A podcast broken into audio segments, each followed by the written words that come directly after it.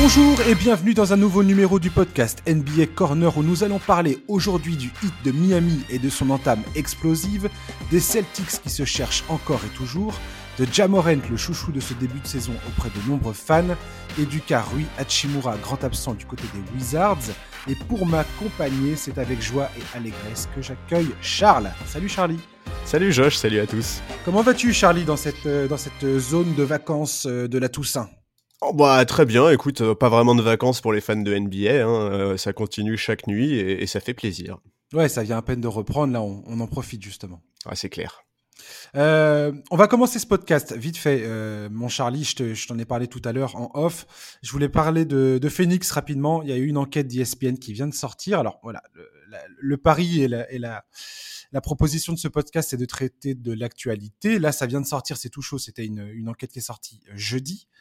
Euh, donc sur Robert Sarver, qui est accusé de misogynie et de racisme euh, depuis euh, qu'il est propriétaire du club. Donc ça fait 17 ans qu'il est propriétaire des Suns. Voilà. Euh, donc c'est des accusations très graves, c'est des accusations qui rappellent un peu l'affaire euh, de Donald Sterling avec les Clippers il y a quelques années de ça, qui s'était terminée avec bah, l'éviction de Donald Sterling de la ligue et le rachat des Clippers ensuite, enfin changement de propriétaire, quoi, ce qui est quand même relativement euh, rare en, NBA, enfin du moins que ça se passe comme ça. Là, Server, Robert Server, le propriétaire, les accusations, c'est pas clair. Donc moi, ce que je, je, je pense, c'est qu'aujourd'hui, c'est pas, ça me paraît trop tôt d'en parler. Je voulais quand même juste faire euh, allusion à cette affaire. Comme Devin Booker, Chris Paul, euh, Monty Williams en ont parlé euh, très récemment là dans la presse en disant, on va attendre de voir ce qui va se passer Exactement. avant de s'exprimer. Et je pense euh, que c'est la meilleure, euh, la meilleure chose à faire aujourd'hui. Oui, oui, tout à fait. Les, les, mots de Chris Paul ont été très justes. La NBA va faire son enquête. Pendant ce temps-là, on va continuer à jouer. La situation, évidemment, évoque ce qui s'est passé avec Sterling, sauf que pour Sterling, il y avait quand même beaucoup plus de preuves. Il y avait des enregistrements, etc. Exactement. Concernant Server, ça a quand même l'air d'être plus compliqué. Il y a pas mal d'opposition au sein de la ligue entre des gens qui le défendent et qui disent nous on n'a jamais euh, vu ça ou on n'a jamais imaginé ça le concernant et d'autres qui eux semblent pour le coup accréditer les témoignages il faut évidemment laisser à la NBA le temps d'enquêter. Et, et, une fois que ce sera fait, on sera en mesure de, de se prononcer plus, plus clairement là-dessus. Maintenant, c'est clair que c'est quand même pas, c'est pas idéal pour les Suns. Je pense qu'ils auraient préféré euh, éviter une affaire comme ça sur leur début de saison. Mais voilà, euh, Chris Paul a été très juste pour le moment, euh, qui se contente de se concentrer sur le terrain. Et une fois que la NBA aura rendu son enquête, on pourra, mmh. on pourra en reparler. Oui, complètement. Bah, pour rappeler, parce que je sais même pas si je l'ai précisé, mais Robert Saver est accusé donc de misogynie et de racisme systémique au sein du club. Euh, voilà, avec euh, tous les cas de figure. Hein, si, tu, si, tu lis l'enquête euh, qu'a qu publiée ESPN, ça, les accusations font quand même froid dans le dos.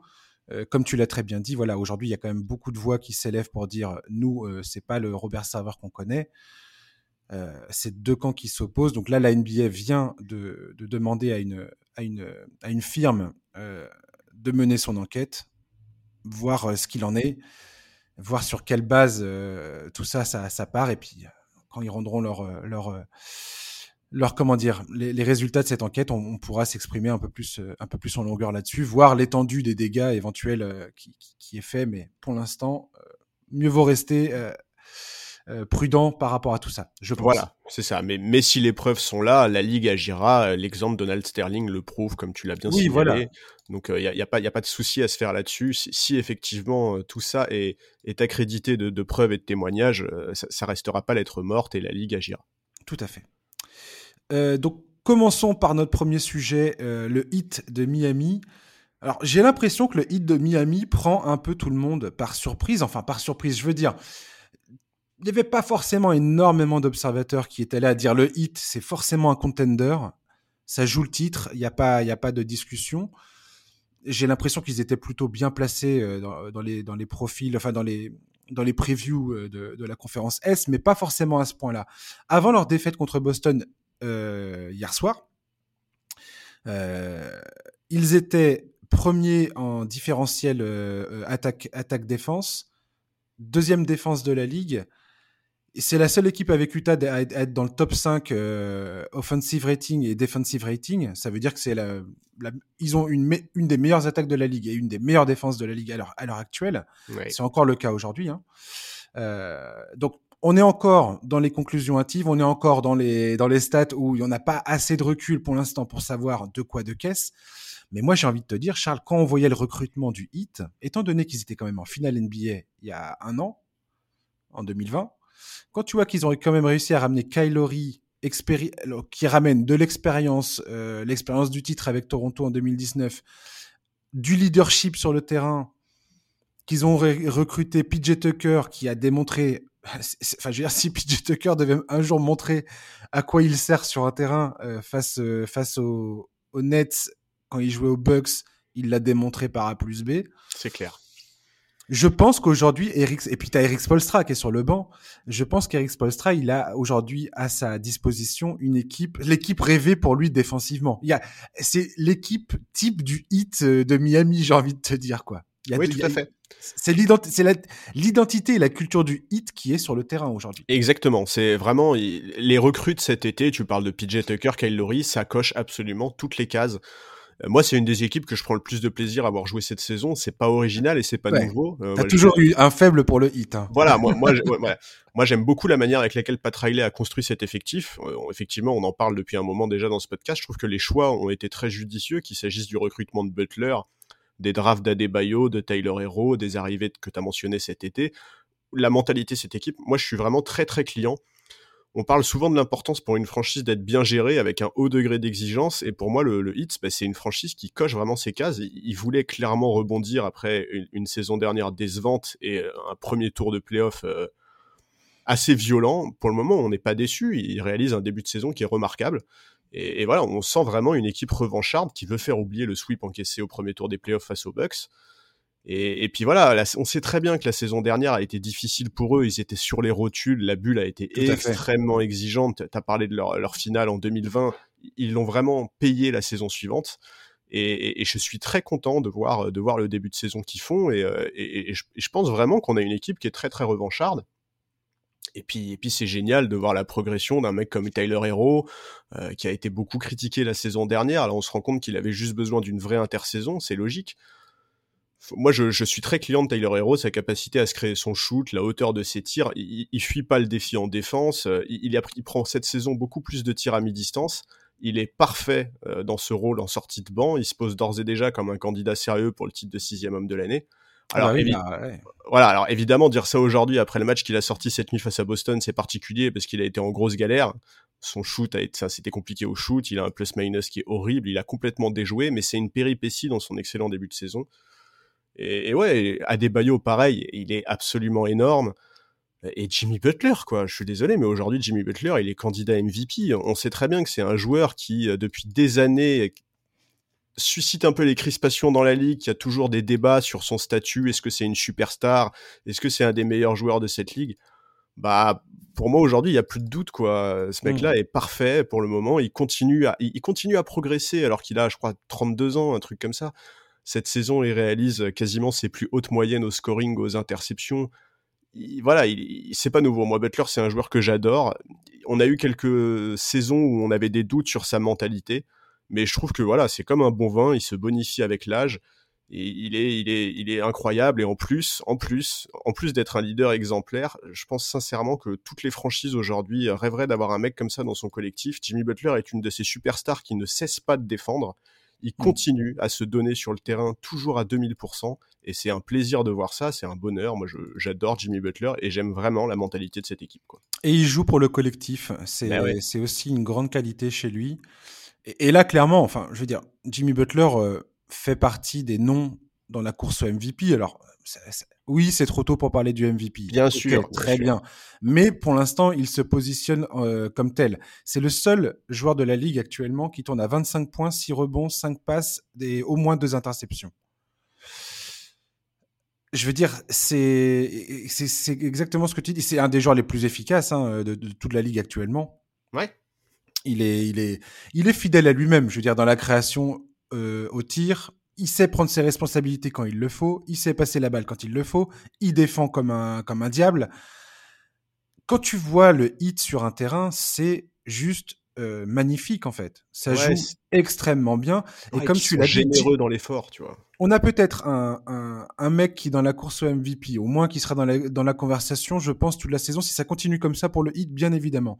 Donc on a un gars pour, dans la conversation du MVP avec Jimmy Butler. On a un gars qui est dans la, dans la course euh, au sixième homme. Là, là, je sais pas, Tyler Hero, pour moi, il a pris le, il a pris le trophée, il se barre avec. Hein. Pour l'instant, il est en train de nous taper un sprint. Hein. On verra s'il tient le coup. Mais... Bah, il, me semble que sur les 6-7 premiers matchs de la saison, il avait battu un record de points inscrits en sortie de banc. Quoi. Tu vois, c'est dire, c'est dire le niveau qu'il a actuellement, quoi, Tyler Hero. Mais moi, il est en train de faire une performance qui me rappelle James Harden euh, en 2012.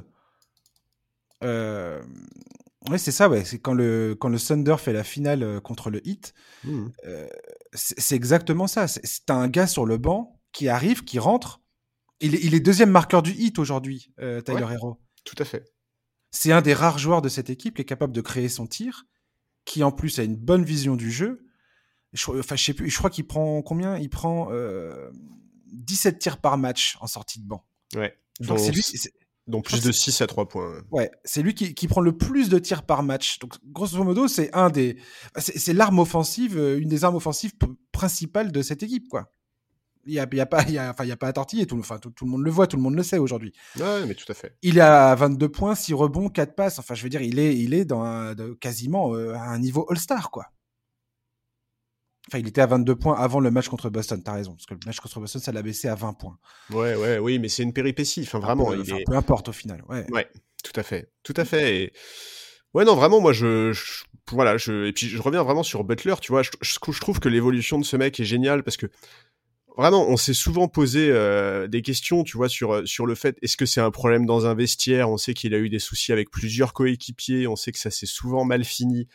Mais aujourd'hui, vraiment, je, pense sincèrement qu'il incarne le leader dont quasiment toutes les franchises rêvent, quoi. Et, c'est hallucinant de se dire ça. Moi, tu m'aurais dit ça il y a 5-6 ans à propos de Jimmy Butler, j'aurais ri, tu vois. J'aurais dit, bah non, tu vois, le joueur est super sur le parquet, mais dans le vestiaire, tu peux pas le présenter comme un bon leader, tu vois.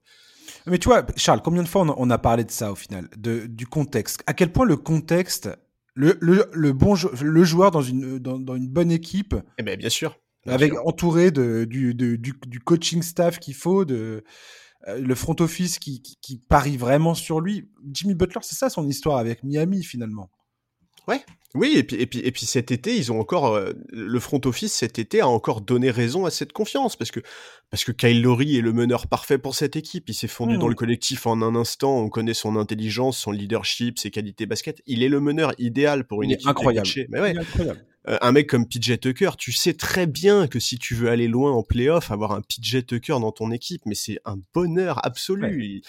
et il l'a prouvé à Houston, il l'a prouvé aux Bucks. Enfin voilà, c'est ce qui est brillant avec euh, l'intersaison de Miami, c'est qu'ils ont Jimmy Butler et, euh, et Bama Debayo, qui sont clairement les deux gars les plus importants de cet effectif.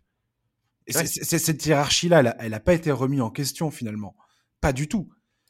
Par contre, ils ont euh, recruté Kyle Lowry, qui est probablement le.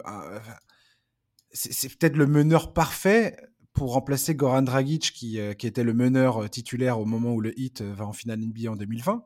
Ouais. C'est peut-être le mec parfait pour le remplacer. Et en plus, ils ont su attendre, ne pas faire le transfert à un moment où Toronto était prêt à s'en débarrasser. Ils ont su attendre pour sauvegarder Tyler Hero, pour sauvegarder Duncan Robinson, pour sauvegarder tout ça.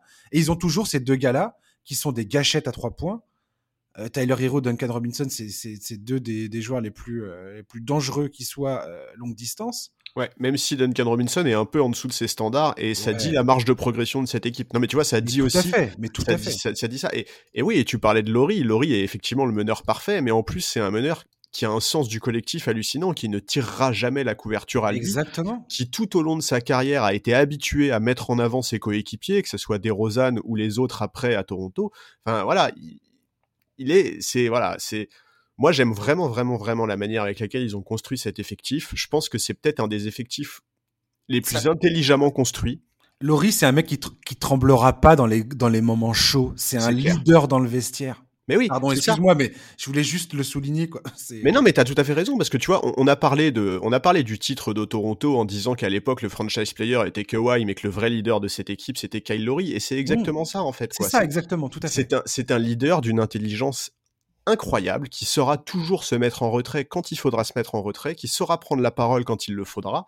Et, voilà. Et, je sais que ça va être la troisième année que je dis ça et qu'au final, ça n'a pas du tout été vrai la saison dernière. Mais cette équipe de Miami, pour moi, ça va être un poison toute la saison. Et je mm. pense qu'il n'y a pas une seule équipe à l'Est qui voudra les jouer en playoff. Sauf souci de blessure, évidemment. Mais si ça reste en l'état, et je ne vois pas pourquoi ça changerait, cette équipe va être très très très pénible à jouer. C'est ce que j'ai déjà évoqué en parlant du hit euh, auparavant parce que franchement c'est difficile. Enfin, tu peux pas regarder euh, ailleurs euh, en ce moment que, que que le hit quoi. C'est enfin ils sont incontournables dans ce début de saison.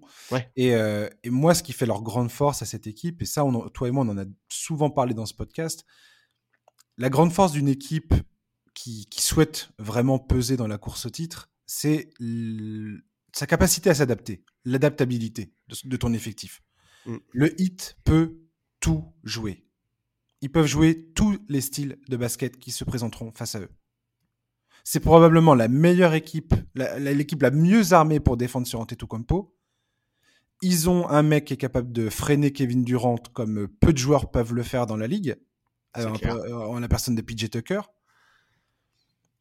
Ils ont sur les lignes arrière, voilà, euh, Kyle Jimmy Butler qui sont capables de défendre sur n'importe quel euh, d'arrière pareil euh, et Tabam Adebayo qui euh, est un monstre à l'intérieur. Ils peuvent, jouer ils peuvent jouer rapide, ils peuvent jouer grand, ils peuvent, ils peuvent tout faire. Ils peuvent tout faire, ces gars-là. Non, non, mais c'est clair. Et effectivement, le début de saison de Bam Adebayo, alors il est un peu moins passeur que, que, les, que ces deux dernières saisons, mais, mais bah, il se cherche encore le hit là. Il se cherche encore. C'est ce que tu disais. Il y a encore une marge de progression colossale. Exactement. Mais le gars est quand même à 20 points, 13 rebonds, je crois, un truc comme ça. Il, est, il est extrêmement bon. Il est, il est tellement important dans cette équipe. C'est ouais, c'est vraiment euh, chapeau. Et, alors là, on en parle un peu, on en parle, mais c'est vrai que ils vont avoir mine de rien un gros test parce que la semaine prochaine, là ils reçoivent Utah, je crois, mais ensuite ils vont se déplacer à l'Ouest. Ils vont avoir un road trip à l'Ouest où ils vont jouer les, les, Nuggets, les Lakers, les Clippers et le Jazz.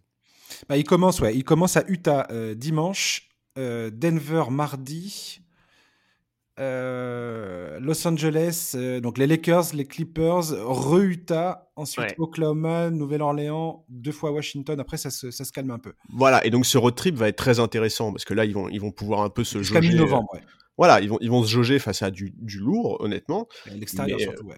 Et à l'extérieur, mais ça va être, ça va être extrêmement intéressant pour voir, pour, pour voir comment ça, comment toute cette, enfin, comment ce collectif se comporte face à ça, quoi. Ouais, complètement. En tout cas, moi, je, là, je suis, euh, je suis très, très euh, agréablement surpris par cette équipe. Et franchement, le hit, qui plus est, c'est un, c'est un, c'est une joie à regarder ces gars-là euh, sur un terrain de basket, quoi. Bah, bien sûr. C'est un kiff monumental. C'est, ça joue. C'est excessivement intelligent. Il y, a il y a du IQ dans tous les sens c'est super intense, tu vois. Il y, a rien, il y a rien acheté en fait. Exactement. non mais même en plus, tu vois, on dit souvent aux États-Unis, on dit souvent que la saison régulière, ça compte un petit peu pour du beurre, que que la vraie intensité, elle arrive après le le le, play, le, All-Star break, que euh, que au début c'est quand même un peu mou, qu'il n'y a pas d'intensité. Regardez le hit si vous voulez voir de l'intensité, c'est du bonheur quoi. C'est vraiment c'est trop trop bien. J'adore la mentalité de cette franchise. Alors très étonnant par contre, hier soir ils ont perdu contre les Celtics. Si tu m'avais dit que, euh, enfin si j'ai avant avant même cette rencontre, tu me dis de choisir entre le hit et les Boston, je te disais le hit 15 euh, fois sur 15 quoi. Pareil. Boston est, allé chercher cette victoire. Alors, ils avaient gagné la veille, euh, enfin la veille, euh, le, match auparavant face au Magic. Très très bonne défense de Boston. Un espèce de sursaut après le coup de gueule de Marcus Smart. Et là, on va parler de Boston, bien évidemment. Marcus Smart qui a commencé à pointer du doigt euh, Jalen Brown et Jason Tatum en disant "Hé les gars, il va peut-être falloir partager la gonfle." Arrêter de mettre les œillères et, euh, et bah, penser aux autres, quoi. Nous inclure dans, dans l'histoire et puis arrêter de, de ne voir que votre gueule dans, dans pendant les matchs. C'est quand même fou qu'ils aient besoin qu'on leur dise, qu'un de leurs coéquipiers fasse cette sortie, alors que je suis désolé, mais la propension de ces deux joueurs à favoriser l'ISO, elle est quand même connue depuis des années, quoi. Oui, bien sûr, bien sûr. Mais quelque part, ça casse un peu, notamment tous les. Enfin, là, Jason Tatum, si tu regardes son début de saison, pour l'instant, c'est un début de saison cauchemardesque qu'il est en train de vivre. Clairement, il, il va pas rester sur ce niveau-là, Jason Tatum. Ah non, c'est impossible. C'est impossible. Euh, Il a jamais tourné avec des pourcentages comme il est en train de tourner. Là, il a moins, il a 37% au tir, 27% à 3 points. ça va pas durer, ça va pas durer euh, aussi longtemps que ça. Mais pour l'instant, ils sont dans le dur, Boston. Ce qui, ce qui m'étonne en fait avec Boston, c'est qu'ils sont encore aujourd'hui. T'as l'impression qu'ils sont encore aujourd'hui en train de se chercher une identité. Leur identité sur les deux matchs qui viennent d'être joués là, et notamment face au Heat, où il y a une ce match, oh, c'était c'était pas c'était c'est pas le match le plus funky à regarder jouer pour le coup parce que ça défendait extrêmement dur. Mais les Celtics, c'est comme ça qu'ils vont devoir gagner leur match, j'ai l'impression, cette saison. Parce qu'offensivement, alors oui, t'as Jalen Brown et Jason Tatum, mais derrière, c'est, ça me paraît, euh, ça me paraît un peu, un peu fébrile. Par contre, défensivement, ils ont, ils ont le matos pour, euh, pour, pour faire suer énormément de monde, quoi. Bah, tu l'as dit, euh, effectivement, ils restent sur deux matchs très bien négociés. À chaque fois, ils ont encaissé moins de 80 points, que ce soit face à Orlando ou à Miami. Bon, ouais, c'est moi, ce que je trouve intéressant dans la victoire de cette nuit face au Heat, c'est qu'elle est obtenue malgré le fait que Brown et Tatum passent au travers, notamment au shoot. À eux deux, ils cumulent un horrible 8 sur 27 pour 27 points inscrits en cumulé. Mm-hmm. C'est peut-être peut-être de quoi leur faire comprendre que cette équipe ne repose pas non plus complètement sur leurs épaules, qu'ils peuvent s'appuyer plus sur leurs coéquipiers et notamment sur les remplaçants. Le banc hier a été excellent. Complètement. Mais moi, je suis pas rassuré, en fait. Je suis pas rassuré parce que, bah, je, te dis, je trouve ça fou que Smart ait besoin de, fait, de faire, de faire pardon, cette sortie dire, ça fait 6 et 5 ans que Jalen Brown et Jason Tatum sont dans la ligue. On a vu euh, chaque année leur appétit pour l'isolation se, se, développer, souvent au détriment d'un jeu plus collectif. Cette situation, la franchise l'a laissé s'installer d'une certaine manière. Mmh, mmh, mmh, Alors bon, Brad Stevens est venu jouer les pompiers cette semaine en expliquant qu'il était trop tôt pour juger les Celtics, mais en réalité, ce problème-là, il est pas nouveau du tout. Et moi, ce qui me soucie un tout petit peu, c'est que cet été, j'en avais discuté avec un ami fan des Celtics, et lui, sa principale préoccupation, c'était de savoir si Imudoka avait euh, les épaules pour gérer ce vestiaire avec des égaux qui sont très forts. Bon, on sait que quand il a été nommé, Popovic notamment avait beaucoup mis en avant ses grandes qualités humaines, son aptitude à communiquer avec les joueurs, à mmh. trouver comment en tirer le meilleur d'eux. Ok, ok, en attendant, on sait aussi que Jalen Brown euh, et Jason Tatum ont beaucoup poussé cet été pour que ce soit lui qui coach les Celtics, qu'ils étaient très désireux de travailler avec lui. Moi, ça me pose toujours un peu problème quand c'est les joueurs qui poussent pour un coach. J'espère que j'espère qu'il va trouver les clés pour permettre à cet effectif euh, de, de trouver plus de stabilité et surtout pour maintenir le niveau défensif qu'on a vu sur les deux derniers matchs. Voilà, euh, je vois pas, je vois pas comment ça va se passer autrement en tout cas pour mais enfin, faut quand même reconnaître que c'est c'est pas un premier job de head coach facile. Hein. Non, non, non. Euh, une des franchises les plus prestigieuses de la ligue, une vraie pression des résultats, un duo Tatum Brown dont on attend beaucoup, investir visiblement pas facile avec de gros égaux. Bon courage. Tu sais, c'est marrant parce que je repensais quand, quand j'ai fait le sommaire de, de, de cette émission, j'ai mis le hit et les Celtics je sais pas, j'ai pas, j'ai pas trop, enfin, j'ai pas réfléchi à la connexion entre ces deux clubs, mais c'est quand même deux clubs qui, euh, je repensais au, duel euh, des années avec LeBron James, euh, quand LeBron James était à Miami avec Dwayne Wade et Chris Bosh et qui faisait face à, à Garnett, Pierce et Ray Allen. Ouais.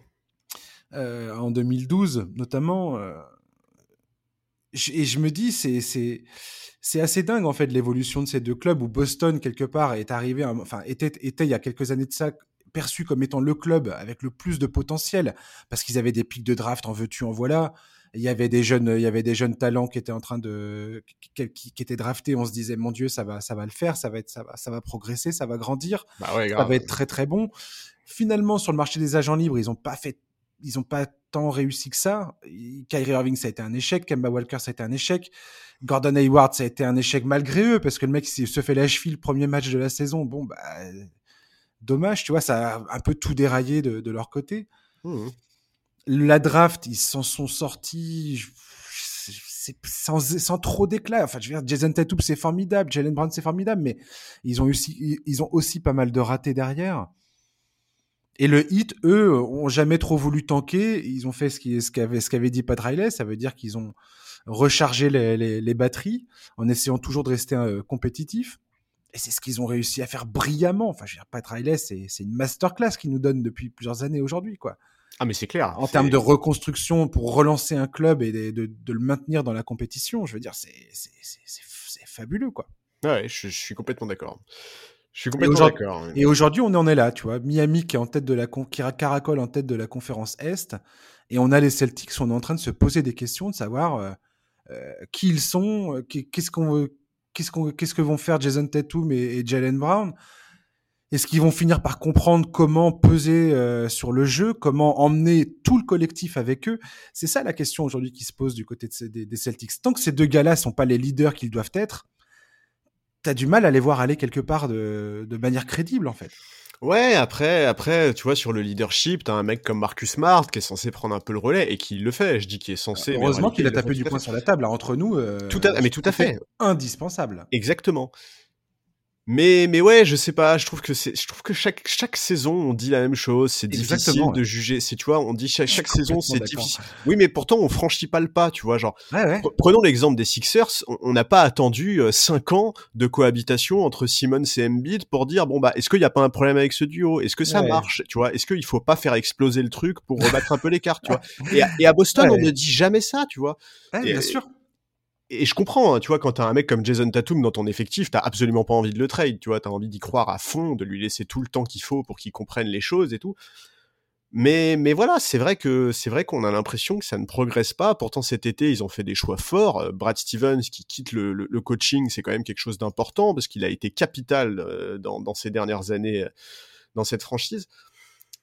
Voilà, moi, je, je, je sais pas quoi penser de cette équipe. Je, j'arrive j'arrive en fait c'est surtout si si ils vivent une nouvelle saison décevante tu vois mmh est-ce qu'ils vont encore se dire eh ben c'est pas grave ça sera pour la saison prochaine ou est-ce que cette fois-ci ils vont prendre des vraies décisions tu vois? En fait c'est ça qui est dingue avec Boston c'est que moi moi je, suis un peu fatigué en fait j'ai l'impression que je suis fatigué d'attendre et en même temps je sais pas ce que j'attends tu vois ce que je veux dire? C'est assez drôle. Et c'est marrant que tu parles de Philadelphie. Je, te kiffe, Charles, parce que je, voulais, je, voulais, je voulais placer les Sixers dans cette conversation. Non pas pour parler de Ben Simmons pour la énième fois, mais n'empêche. N'empêche que cette équipe, aujourd'hui, pareil, les, les Sixers sont très bien placés à l'Est. Il leur manque leur deuxième meilleur joueur euh, depuis le début de la saison. Et collectivement, euh, et, là, tu as, euh, comment il s'appelle? T'as Ambide qui, est, qui, est, qui, a, qui, a mal à, qui a mal au genou. T'as Tobias Harris qui est euh, sur le protocole Covid.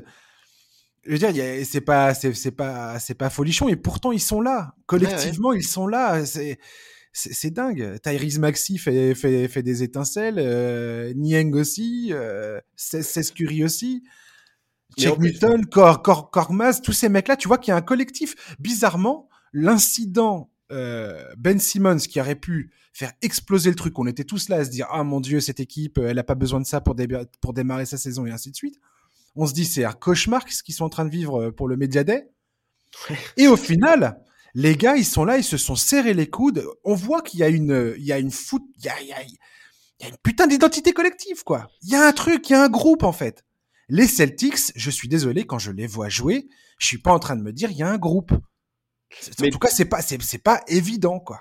Mais oui, alors déjà, je, suis, déjà, oui, déjà, je suis tout à fait d'accord avec toi, mais en plus, enfin, si tu veux, moi, ce que je comprends pas, c'est que bon, alors là, il est plus là, évidemment, euh, il a passé la main, mais on connaît Danny Ainge. Pourquoi est-ce que Danny Ainge ne fait rien? Non, mais tu vois, pourquoi est-ce qu'il n'a rien fait ces précédentes saisons? Tu vois, on sait que normalement, c'est un type qui n'hésite pas à trancher dans le vif, qui n'hésite pas à prendre des décisions fortes. Mmh. Nous, de l'extérieur, on voit que ce collectif ne progresse pas depuis des années, que ce duo Tatum Brown a toujours les mêmes difficultés, que c'est toujours les mêmes défauts et les mêmes problèmes qui sont pointés, et pourtant la franchise ne bouge pas. Alors bon, Brad Stevens maintenant euh, a, pris a pris du galon. Et on va voir si on va voir s'il fait euh, s'il prend les décisions qui s'imposent en, cas de nouvelle mauvaise saison. Maintenant, c'est vrai que je, je, peux, je peux pas imaginer qu'on ait toute la saison euh, des Celtics en demi-teinte comme on les a depuis le début de la saison j'ai hâte de voir comment ils vont capitaliser sur cette bonne défense de ces deux derniers matchs, parce qu'a priori, c'est quand même une des spécialités de leur coach, la défense, tu vois.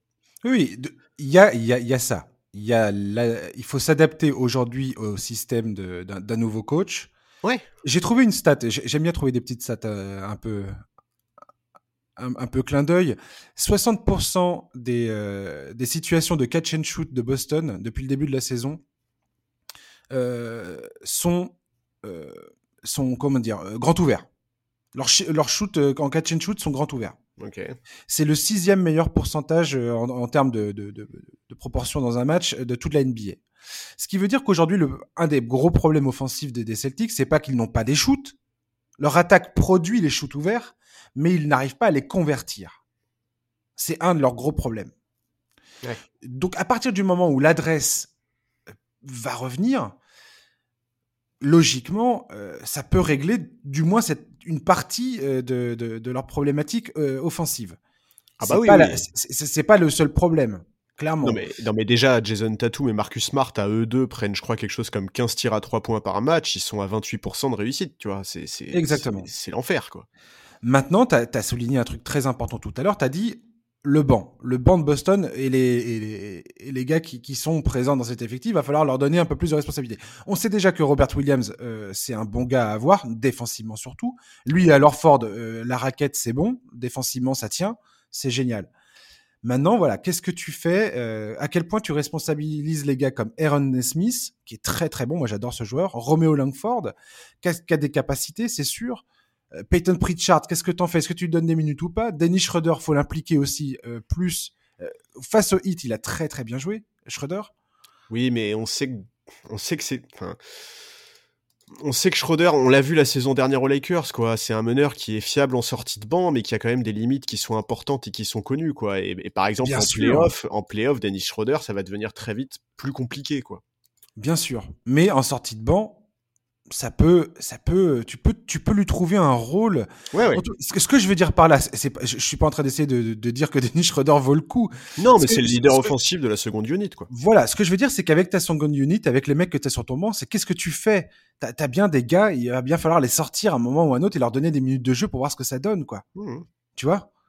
Ouais, et, et, savoir qu'est-ce que tu as entre les mains. Est-ce que tu les, est-ce que tu les gardes? Est-ce que tu les développes? Ou est-ce que tu, tu, tu, tu dois imaginer autre chose à l'avenir? Point. Mmh. C'est ça que je suis en train de dire en fait.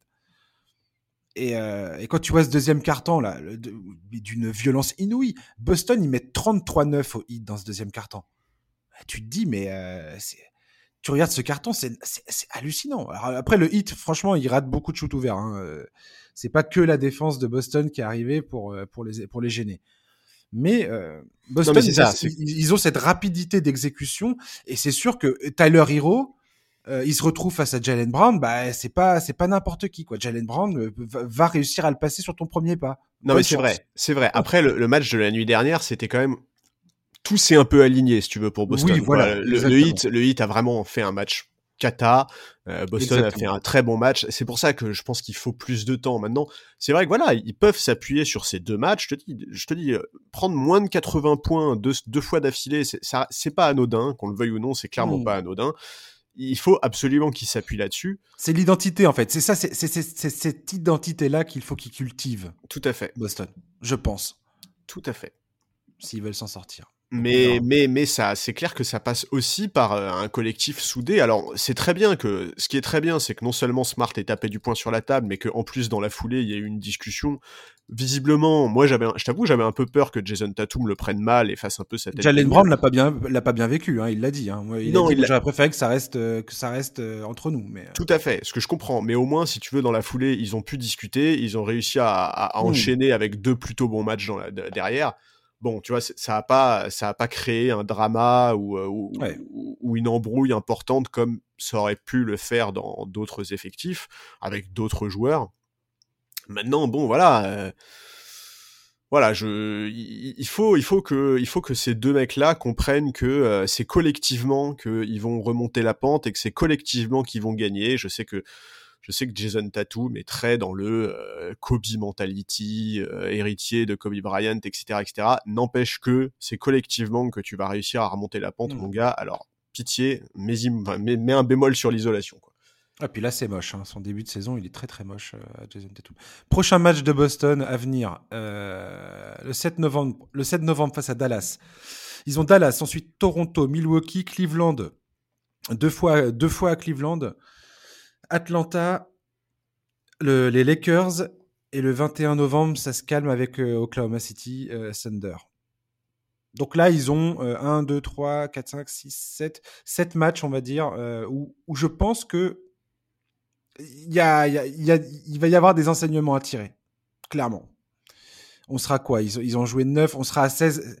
Au, final, au niveau du 20 novembre, ça fera 16, on approchera la barre des 20 matchs, quoi. Ouais. Ouais, on pourra commencer effectivement à tirer des hmm. quelques enseignements un peu plus euh, un peu plus solides qu'aujourd'hui. Fin novembre, on aura une meilleure idée de, de, toute façon pour pour toutes les équipes hein, euh, où elles se situent exactement, mais euh, mais on verra. Donc ouais, Boston à suivre, mais voilà, je, suis, je reste toujours étonné qu'on soit toujours là à pas, à pas savoir quoi faire de cette équipe. Quoi. Ça, ouais, ouais, ouais, je, suis d'accord. Je, suis d'accord. Et... Très étonnant. Et que ça soit toujours les mêmes trucs qui reviennent. Quoi. Ça. moi, c'est ça qui m'emmerde. Non, mais tu vois, c'est ça qui m'embête. quoi, Parce que. Enfin, voilà, on... il, faut, il faut agir. Allez, Jamorent, on va, on va mettre un peu de soleil dans notre, euh, dans notre timeline. Jamorent et les Grizzlies, c'est un début de saison. Euh, bah, en tout cas, Jamorent, il nous en met plein les mirettes, clairement. C'est clair. Euh, tout le monde parle de lui à juste titre. Jamorent, depuis le début de la saison, il tourne à 36%, un peu plus de 36% à 3 points. Ça fait toute la différence. Il est aussi adroit à l'intérieur qu'un pivot. Mm. Euh, il se contorsionne dans tous les sens comme un gymnaste professionnel pour marquer des paniers complètement crazy. Il est, il est, il est, il est absolument génial ce joueur. Bah, Charles, je pense que je suis pas, euh, je n'ai pas besoin d'essayer de te convaincre de cette histoire. Non, bah pas du tout. C'est, c'est, moi, moi, je me rappellerai toujours la, la première fois où toi et moi on a parlé euh, de Jamorent, c'était euh, pas du tout pendant le podcast, c'était complètement off.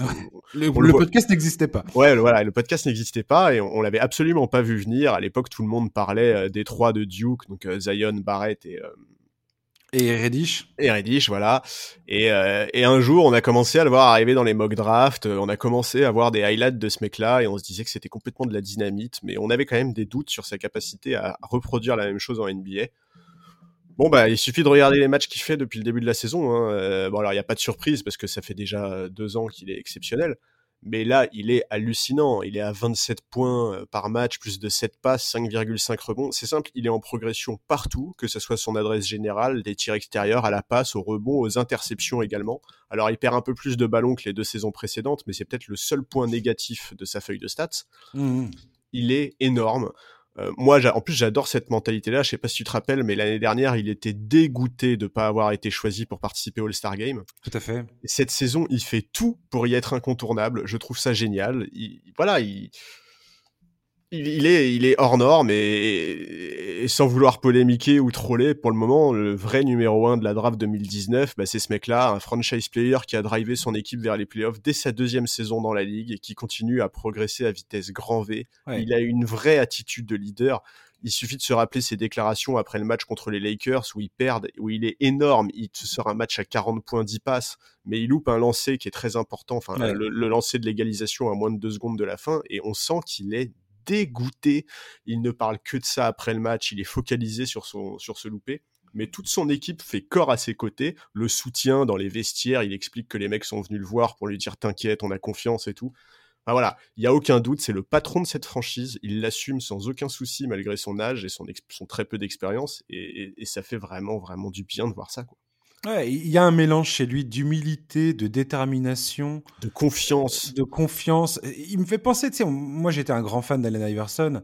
Oh. Il me fait penser un petit, il a ce côté électrisant sur un terrain. Ouais, je suis d'accord. Euh, excessivement rare finalement. Enfin, j'ai rarement vu quelqu'un d'aussi électrique que Iverson sur un terrain. Et lui, quand tu le vois jouer, euh, bah tout de suite, ça te, ça te saute aux yeux, quoi. C'est effectivement sa marge de progression, elle est énorme. Il a jamais peur de prendre ses responsabilités d'assumer les erreurs qu'il fait sur le terrain quand il en fait. Je trouve que sa mentalité, elle est exemplaire et, euh, et, sa, courbe de progression. Si t'es si dans, le, si es à la tête du front office des Grizzlies, tu te dis mais on a on a pris la pépite quoi, c'est pas possible. Mais c'est clair. C'est génial quoi. C'est clair. C'est absolument génial. Et, euh, et comme tu disais tout à l'heure, la cette draft 2019, on, on, était là à faire tout un foin de Zion Williamson. Moi le premier parce que Zion Williamson c'est un physique euh, hors norme et, la capacité de, de, de ce gars-là, euh, tu te dis, mais ça, le, le, gars va tout détruire sur son passage. Au final, il se détruit lui, c'est lui-même qui est détruit puisque physiquement, il n'arrive pas à tenir la distance. ça fait trois saisons qu'il est là, trois saisons qui, que son début de saison est complètement ruiné par les blessures en permanence. On ne parle que de ça. C'est Zion, c'est les blessures, euh, sa condition physique, est-ce qu'il peut tenir le coup, est-ce qu'il va tenir le coup, est-ce qu'il va pas se péter en deux? C'est, bientôt c'est Greg Oden le gars quoi. Alors il a il a joué plus de matchs que Greg Oden, heureusement pour lui. Quel méchant tu es. non non mais non mais je veux dire euh, quelque part moi ça, ça, me fait penser à ça. Alors, pas tu peux pas du tout comparer euh, tu peux pas faire un parallèle exact entre Greg Oden et Kevin Durant euh, quand tu parles de Zion Williamson et Jamorant Mais quelque part, tu te dis, Zion, il est pas sur cette, il est pas sur la bonne pente, en tout cas pour l'instant dans sa carrière, quoi. Clairement. Non, c'est clair, c'est clair. Non, non, mais et, je, suis- commence à avoir un vrai doute sur le fait que ce gars-là puisse tenir le coup, quoi. Or, Ja- et, et à côté de ça, Jamorant, il est en train petit à petit de, de toucher les étoiles, de rentrer clairement dans, dans son statut de superstar. Euh, Le mec, il rentre ça, il est en train de mettre des chaussons, quoi. Ça, Non, lui, mais- va, ça lui va parfaitement bien. Tu Et tu regardes derrière, tu vois RJ Barrett. C'est le, le gars, il progresse de, de dingue. Oh, DeAndre Hunter, il progresse de dingue. Je sais pas si t'as vu le match de Atlanta face à Hornets, mais DeAndre Hunter, il commence le match à 5 sur 5 à 3 points. Et là, tu te dis, mais c'est quoi ce gars, quoi? Ouais. Euh, Le mec, c'est un mini Kawhi. euh, enfin, en tout cas, il y a un gros, gros potentiel de, de ce côté-là, quoi. Et Zion, oui, bah, Zion, quand il joue, il est très bon. Mais tu sais qu'on pourrait même aller plus joue, loin. quoi. euh, Tyler Hero aussi vient de cette draft-là. Enfin, voilà, il y a, y a- Ouais, y a, enfin, c'est. Non, mais c'est clair que c'est terrible. La comparaison entre Zion et Jamorant, elle est extrêmement violente, et c'est là où on voit que l'attitude et le professionnalisme font une énorme différence, quoi. J'ai du mal à euh, croire que Zion, ça soit ça son problème. Et, et pourtant, tout le monde dit, même JJ Redick dit, le gars ne se tient pas en forme. Il a besoin de faire un gros effort sur son physique, Bah ouais, enfin, tu vois. sur sa condition physique, quoi. Bah, en, tout, en tout cas, ouais, c'est un peu l'impression que Zion nous donne, quoi, quand on voit les images qui sont sorties récemment de lui. Alors après, c'est un peu particulier parce qu'on sait que c'est un profil extrêmement atypique et que dès sa draft, des gens disaient non mais il peut pas jouer en NBA avec ce corps-là, c'est pas possible, il est trop lourd, etc., etc. Au final, quand il est sur le parquet, on voit bien que ce mec-là n'a aucun problème d'explosivité ni autre. Mais le souci, c'est qu'il est beaucoup trop peu sur le parquet, quoi. Il, il- Oui, puis la question, c'est est-ce que ces articulations peuvent décemment tenir euh, Bah ouais. Qu'il ait l'explosivité, euh, qu'il ait ce rapport euh, poids, puissance, vitesse euh, complètement euh, effarant. Bon, ça, voilà, Zion, on voit bien que c'est un. C'est un, une espèce de, de, de, de phénomène naturel assez, assez incroyable et, et hors catégorie. Mais le problème, c'est qu'il y a toujours un, il y a toujours quelque chose qui colle pas, quoi. Et que là, il, il- la saison est même pas commencée. Les Pelicans sont déjà complètement hors de la, de la, hors du tableau des playoffs, quoi. Et à l'Ouest, va t'accrocher pour refaire ton retard. Enfin, je veux Ah dire, oui, falloir que le gars, il soit, il soit, il soit surhumain, qu'il nous fasse une saison complètement folle pour y parvenir, quoi. Mais non, mais surtout qu'il nous fasse une saison complète, en fait. Tu dis une saison Oui, complètement voilà, ouais. folle, mais si déjà il peut nous faire une saison complète, on sera heureux, quoi. Sauf que là, on est à 2-3 semaines d'une prochaine évaluation de son pied qui s'est fracturé pendant l'intersaison. Ouais. Et, et en plus, son- tout ça, ça pourrit son rapport avec le front office des Pelicans. Euh, la situation, elle, est- elle est pourrie, quoi, clairement. alors, que, ouais. alors que Jamorant, euh, je veux dire, le gars, il a euh, Jaren Jackson Jr., il a Brandon Clark, il y a euh, Desmond Bain qui est en train de nous faire une, une saison, un début de saison de, de fou. D'Anthony Melton, tu sais très bien que j'adore ce joueur-là, il est excessivement, enfin, je trouve tr- ex- extrêmement bon. Cette équipe des Grizzlies, elle est, elle est sur une auto, sur, sur, sur l'autoroute du succès là. euh, Mais c'est clair. Oui, non, mais c'est clair. Et, et pour revenir deux secondes à Zion, le pire concernant Zion, c'est qu'il devrait bien se rendre compte du retard qu'il prend sur les autres joueurs de sa classe de draft. Au-delà de ça, au-delà de ça, il était à Duke, à l'université, avec un mec comme RJ Barrett, dont l'entourage et la mentalité a toujours été mise en avant. Il a toujours su quoi faire pour progresser, être un joueur fiable pour son équipe. Enfin, j'arrive pas à comprendre comment Zion peut ne pas se rendre compte que c'est cet exemple-là qu'il doit suivre. Même voilà. comme Reddish est en train de, de percer à Atlanta. Il- Exactement. Il, est en train de trouver son rôle, il est en train de Exactement. vraiment devenir un joueur qui compte, quoi. Dans une équipe qui joue les playoffs, qui, qui va. euh, Le gars était en finale de conférence avec Atlanta, donc euh, Ouais. s'il devient un joueur majeur de cette équipe, euh, Atlanta, ils sont Maintenant, très euh, bien partis, quoi. Maintenant, voilà, moi, c'est toujours un peu la même question, quoi. Moi, une fois de plus, face à cette situation, j'arrive pas à m'empêcher de me demander ce qui se serait passé s'il avait été drafté dans une autre franchise, plus intransigeante, plus professionnelle, qui aurait été meilleur dans l'encadrement, qui aurait mieux géré son profil, qui est Mmh. extrêmement, euh, extrêmement atypique. Atypique. Hmm. Mais, mais, mais voilà, et, et c'est vrai que, pour revenir sur Jamorant, comment un mec comme Zion Williamson peut voir le début de saison de Jamorant et ne pas remettre en question euh, sa, sa propre relation euh, à son corps, à, à son basket? Enfin, en fait, c'est ça doit être trop frustrant pour lui de voir ces mecs-là progresser tellement vite. Je reviens sur Jamorant. On parlait de trophée individuel tout à l'heure. Jamorant, cette saison, il passe de 19 à 27 points par match. Ouais. Tu vois, il passe de une interception à quasiment deux. Il est, il passe de 4 rebonds à 5,5. Il est en progression hallu- enfin, c'est hallucinant en fait, tu vois. Ah Et c'est une fusée. C'est une fusée. voilà. et, et, et Zion Williamson, on, on, devrait être en train de dire la même chose en fait, quoi. On, on mmh. devrait être en train de dire, oh là là, t'as vu le début de saison de Zion Williamson, son leadership, euh, la manière avec laquelle il prend cette équipe sur ses épaules et il, il les emmène avec lui vers les sommets. Mmh. non, en fait, on, on, peut même pas, on peut même pas critiquer ou dire des trucs comme ça parce qu'en fait, il est juste même pas sur le parquet, quoi. Ouais. Oui, parce que tu as envie de le voir progresser dans des, dans des situations de jeu et pas en train de dire quand est-ce qu'il va jouer, quoi. Et Jamoran, c'est ce qui se passe. On, on, le voit progresser devant nos yeux euh, en fonction des situations. Il fait des erreurs, il, il apprend de ses erreurs et, et, il revient le match d'après. Il a et il a progressé. Enfin, pas, ouais. dans, ce, pas dans ce timing-là, mais on voit au fur et à mesure des, du, du, temps qui passe, on, on voit qu'il y a une réelle euh, il y a une réelle progression et une vraie compréhension de ce qu'il doit faire et de ce qu'il doit pas faire, quoi.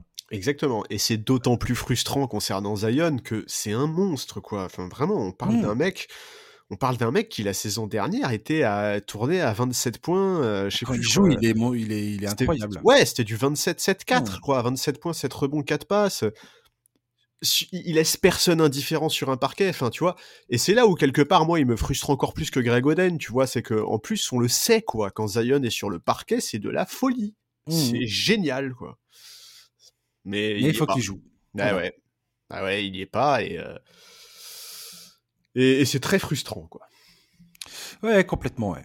C'est, c'est très frustrant et, euh, et quelque part, par compa, enfin, c'est pour ça que Jamorent fait autant plaisir aussi, c'est que voilà un joueur qui, alors, comme, tu dis, il est arrivé avec beaucoup moins d'attentes que, que, que, Zion, mais il était quand même deuxième pick de cette draft, ouais, juste ouais, derrière. Ah, pour sa franchise, il y avait quand même de la pression. Hein. Aujourd'hui, euh, voilà, parce que en plus tu prends un meneur. Euh, qui, est, qui arrive en NBA, qui a pas vraiment de shoot, ou du moins c'est un truc qui est, c'est, c'est, vrai, c'est vraiment un, un, chantier le machin quoi. Hein. C'est, tu te dis euh, bon, il va pas, il va pas nous caler euh, 40% à trois points tout de suite. Là, tu vois ce début de saison, c'est juste magnifique. Et puis il est, il est, il est transcendant en fait. Ouais. Tu, puis... Comme tu dis, tu vois bien sur le terrain, il, il s'impose naturellement auprès de ses coéquipiers.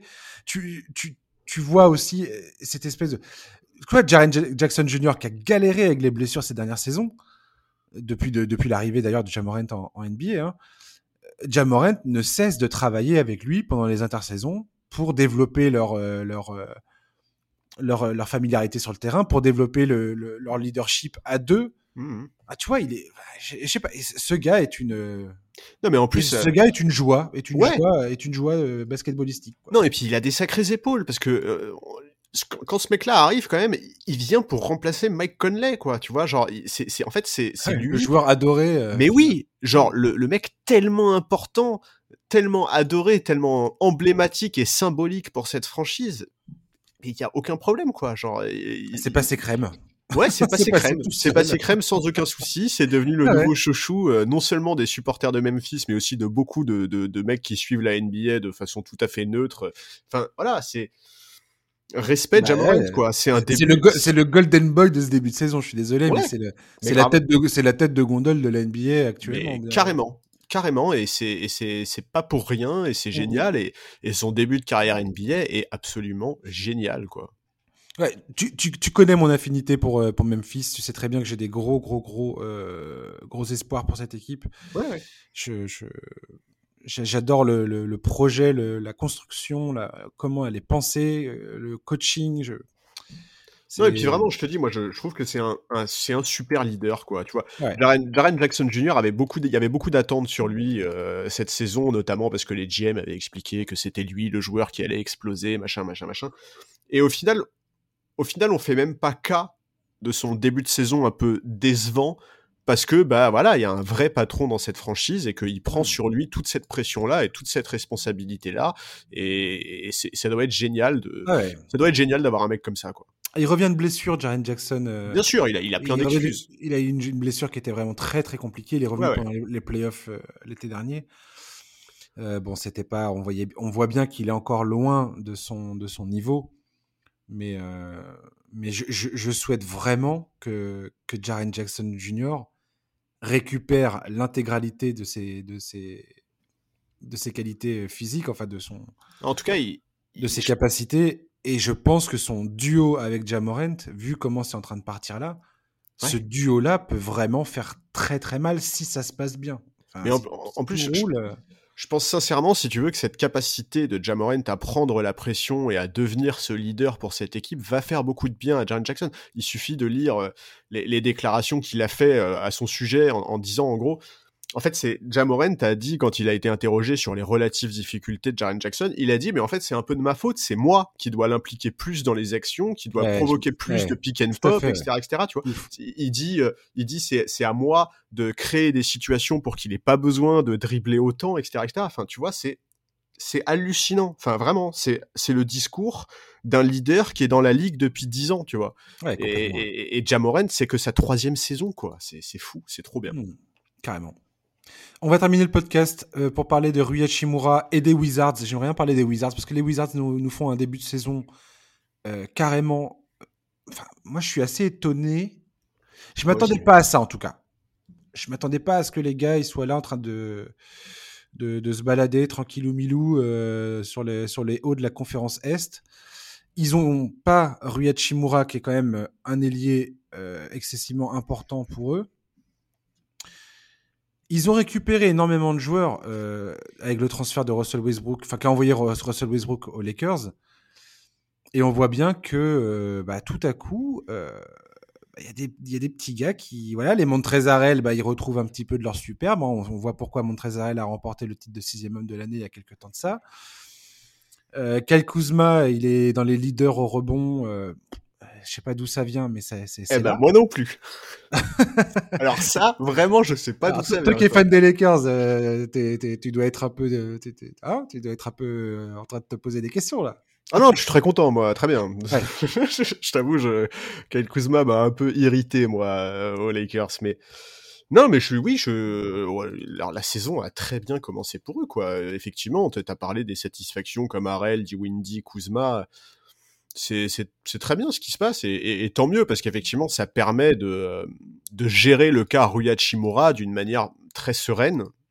Oui, alors ils sont exemplaires là-dessus parce que le, gars il a quasiment tenu personne trop au courant. Euh, il est rentré tardivement du Japon on sait qu'il a des soucis euh, en termes de, de, de, de, santé mentale. Il est pas, il est pas, il est pas, il est pas au mieux, quoi. Alors, il avait, il avait quand même demandé à être en marge de l'équipe. C'est-à-dire qu'il il, avait prévenu quand même là-dessus. Euh, les Wizards étaient au courant de la situation, quoi. Voilà, mais sans, sans être euh, complètement dans la boucle de, de ce qu'il faisait. Euh, oui, oui, ça tout à fait. Il était effectivement pas là, il voyait pas les psychologues de la ligue ou celle du syndicat des joueurs, etc. etc. Il, gérait son truc dans son coin. Quoi. Et là, manifestement, il vient de reprendre, euh, bah, il, revient, euh, il, reparticipe aux entraînements. Alors, il reste à part du groupe, hein, mais ils sont en train d'essayer de le faire revenir tout doucement à son rythme. Et cette équipe de, des Wizards, s'ils arrivent au fur et à mesure de, que la saison avance à récupérer un Rui Shimura aussi, aussi convaincant qu'il l'a été sur ces deux premières saisons, les Wizards, euh, ça devient une équipe euh, assez intéressante finalement. Ça devient une équipe que tu as... moi, je dis que cette équipe peut vraiment poser des, problèmes. Alors, je pense pas qu'ils jouent grand-chose, mais Caldwell Pope, Kuzma, Harrell, qui viennent des Lakers, et qui, apportent ce qu'ils apportent depuis le début de saison, tu mets Bradley Bill, Dinwiddie, euh, Rui Hachimura par-dessus, ils ont une profondeur dans cet effectif qui est très, très, très intéressante. Et tu as Thomas Bryant qui devrait revenir d'ici la fin de l'année, là, je crois. Qui était, dans quel état, je sais pas trop. Euh, Gafford, euh, excellent, excellente pioche, on en avait déjà parlé dans ce, dans ce, dans ce podcast. Raoul Neto, il nous fait un début de saison. J'ai jamais vu venir ce truc-là non plus. Non, et puis, euh, tu vois, un mec comme Bradley Bill et. Bradley Bill connaît un début de saison compliqué en termes d'adresse. Il, a ses pires, ses pires pourcentages euh, en adresse générale et à trois points. Beaucoup de, joueurs d'ailleurs. Oui, oui. Mais donc, tu vois, tout ça pour dire qu'ils sont pas en sur-régime, quoi. Ils sont, ils sont non, a priori euh, pas du tout en sur-régime. Écoute, moi, je, moi, je t'avoue, je vais un tout petit peu revenir sur la manière avec laquelle ils gèrent le cas Hachimura. Je suis très fan de ce qu'ils font. Je trouve que c'est extrêmement intelligent comme management. On sait qu'il a vécu une saison dernière éprouvante, énormément de pression engendrée. Il était porte-drapeau au JO. Lui et sa famille ont été visés par des attaques racistes venues du Japon. Euh, bon, je trouve que je trouve que c'est génial que les Wizards lui aient laissé une, lui aient laissé une vraie marge de manœuvre, qu'ils aient pas cherché à lui mettre la pression. Euh, c'est aussi parce que l'équipe tournait bien sans lui, c'est clair. Hein, c'est difficile de se prononcer sur ce qui se serait passé dans un autre contexte. C'est sûr que quand tu gagnes, c'est beaucoup plus facile à accepter. Voilà. Mais bon, voilà, je, je trouve qu'ils ont bien compris qu'il n'y avait pas d'urgence. Euh, l'équipe tourne bien. Wes Unseld Jr. a trouvé des solutions pour compenser l'absence de Rui Hachimura. Donc il devrait pouvoir prendre son temps pour retrouver le rythme de la compétition. Et je trouve que vraiment cette situation est gérée de main de maître. Tout se passe en coulisses. Mmh. Ça devrait toujours être le cas quand on parle de la santé mentale des joueurs. Euh, je vais pas euh, évoquer euh, l'autre cas de joueur qui parle de sa santé mentale dans quasiment toutes les interviews, à savoir Ben Simmons. arrête avec. Non mais, je, non mais justement, je ne critique pas Ben Simmons. Non, non, je critique pas Ben Simmons. Arrête, arrête de me provoquer avec Ben Simmons. C'est très bien. Je peux partir sur une demi-heure de Ben Simmons là. Non mais justement, je critique pas Ben Simmons. Ce que je dis, c'est que c'est des problématiques qui sont toujours très compliquées. Tout à fait que c'est des choses qui, euh, qui sont difficiles à médiatiser parce que le grand public ne se rend pas toujours compte de la pression que reçoivent ces joueurs, etc. Mm. Rui Hachimura, euh, pas grand monde ne s'imaginait euh, tout ce qu'il a pu traverser en termes d'attaques racistes, de pression, etc., etc je trouve que c'est vraiment génial ce que font les Wizards. C'est pas une franchise que moi j'ai particulièrement dans mon cœur. Hein. C'est une franchise qui me laisse plutôt indifférent en temps normal. Mais là, pour le coup, je trouve que c'est vraiment super ce qui se passe et je leur souhaite que ça se passe bien, qu'ils soient réintégrés au groupe de la meilleure des manières et que, et que cette équipe euh, continue ses belles prestations parce que, comme, euh, comme, ce que je, comme je t'ai dit tout à l'heure, je pense pas qu'ils soient en sur-régime. Et, euh, et j'ai hâte de voir comment la saison va se développer, quoi. Ouais, cette, cette, profondeur de banc que je te dont, je, dont je parlais tout à l'heure, que j'évoquais tout à l'heure, euh, pour moi, ça fait vraiment la force euh, des Wizards aujourd'hui. Et, euh, et s'ils arrivent à, à, récupérer un peu tout le monde d'ici euh, le All-Star Game, mmh. avec dans un état de forme convenable, les Wizards, on va peut-être en, en, en, parler autrement que qu'un potentiel, enfin qu'une équipe un peu surprise qu'on n'attendait pas à ce niveau-là. Bah J'ai l'impression que c'est une équipe qui peut vraiment faire suer euh, pas mal de monde euh, et contrarier des plans euh, dans la conférence Est. Je suis d'accord. Je suis d'accord. Je pense que c'est trop tôt pour faire un, une projection précise à dire ils vont jouer entre telle place et telle place. Je pense que c'est hmm. trop compliqué encore, mais mais en tout cas, euh, c'est c'est pas du cette équipe ne sera pas du tout la risée de la ligue à la fin de la saison. Ça, j'en suis absolument persuadé et c'est un pronostic que je suis prêt à prendre dès aujourd'hui. Ouais, moi aussi, ouais. Et puis euh, Hachimura, moi, c'est un joueur que j'apprécie énormément. C'est pour ça que je voulais en parler euh, ce, enfin, aujourd'hui avec toi. C'est, c'est, un joueur qui, euh, qui quand, quand, il va revenir, et j'espère qu'il va revenir, là, selon Wesson Jr., il devrait revenir prochainement. Ils ouais. sont plutôt confiants sur le fait que ça se passe bien et que ça va bien se dérouler et ils vont le faire revenir tranquillement. Euh... Bah là, il est en phase de reprise de forme, quoi. Il fait voilà. des exercices individuels en marge du groupe, mais euh, exactement. Euh... il, mais reparle avec, il, il, a reparlé avec ses coéquipiers. Enfin, tout, tout le monde est, tout le monde est au parfum, tout le monde est d'accord, tout le monde est sur la même longueur d'onde. Et, euh, et, je trouve et je trouve ça bien. Et, euh, et ça change un petit peu voilà du, du son de cloche qu'on avait un moment où tout le monde se demandait un petit peu qu'est-ce qui lui arrivait qu'est-ce qui se passait. Là on a un peu des éléments de réponse. Et, euh, et voilà. Et je tenais à mettre l'accent là-dessus euh, ce soir ouais. Ouais et puis vraiment dire bravo Washington quoi. C'est c'est tout à fait. c'est jamais des situations qui sont faciles à gérer.